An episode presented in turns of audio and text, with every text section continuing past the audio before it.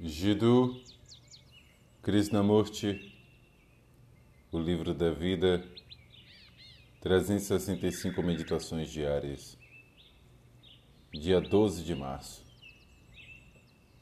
Estar sozinho.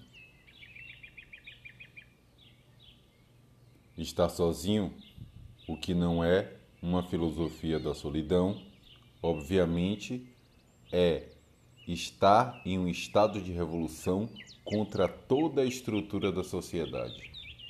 Não apenas nessa sociedade, mas na comunista, na fascista, ou seja, em toda forma de sociedade bruta ou poder organizado.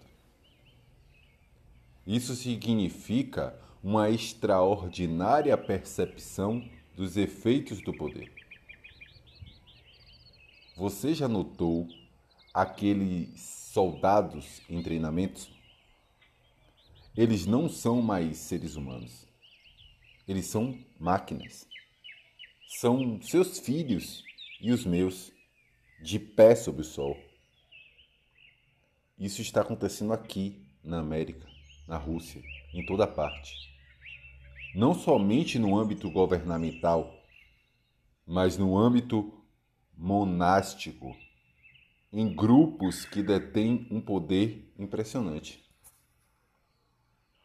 E somente a mente que não faz parte disso pode estar só. A solidão não é algo que possa ser cultivada.